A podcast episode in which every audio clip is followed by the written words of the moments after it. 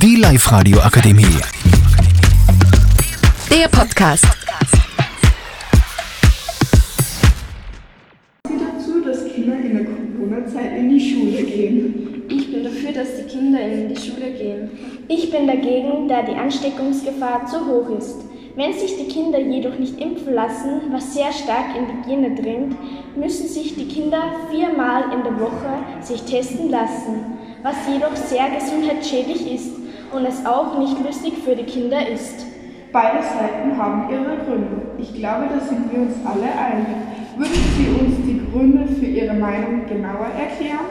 Ich bin für die Schule wegen dem sozialen Kontakt zu den anderen Kindern und dass sie den Lernstoff in, die, in der Schule durchführen können. Wie schon gesagt, finde ich es enorm schädlich, dass der Impfstoff, da der Impfstoff noch nicht genau erforscht wurde, welche Schäden sie davon dann im späteren Leben tragen, sowie die Kinder von den Geimpften. Ich glaube, da hat jeder seine eigene Meinung und es sind zu viele verschiedene Meinungen. Ja, da haben Sie schon recht, aber es ist ja sehr schädlich für die Kinder, da, sie, da der Impfstoff ja noch nicht genau äh, ausgeforscht wurde und davon sie dann sehr schlimme Schäden im späteren Leben haben können. Was denken Sie jetzt eigentlich noch dazu? Dass sich die Erwachsenen impfen lassen sollen und so ein Vorbild für die Kinder sind.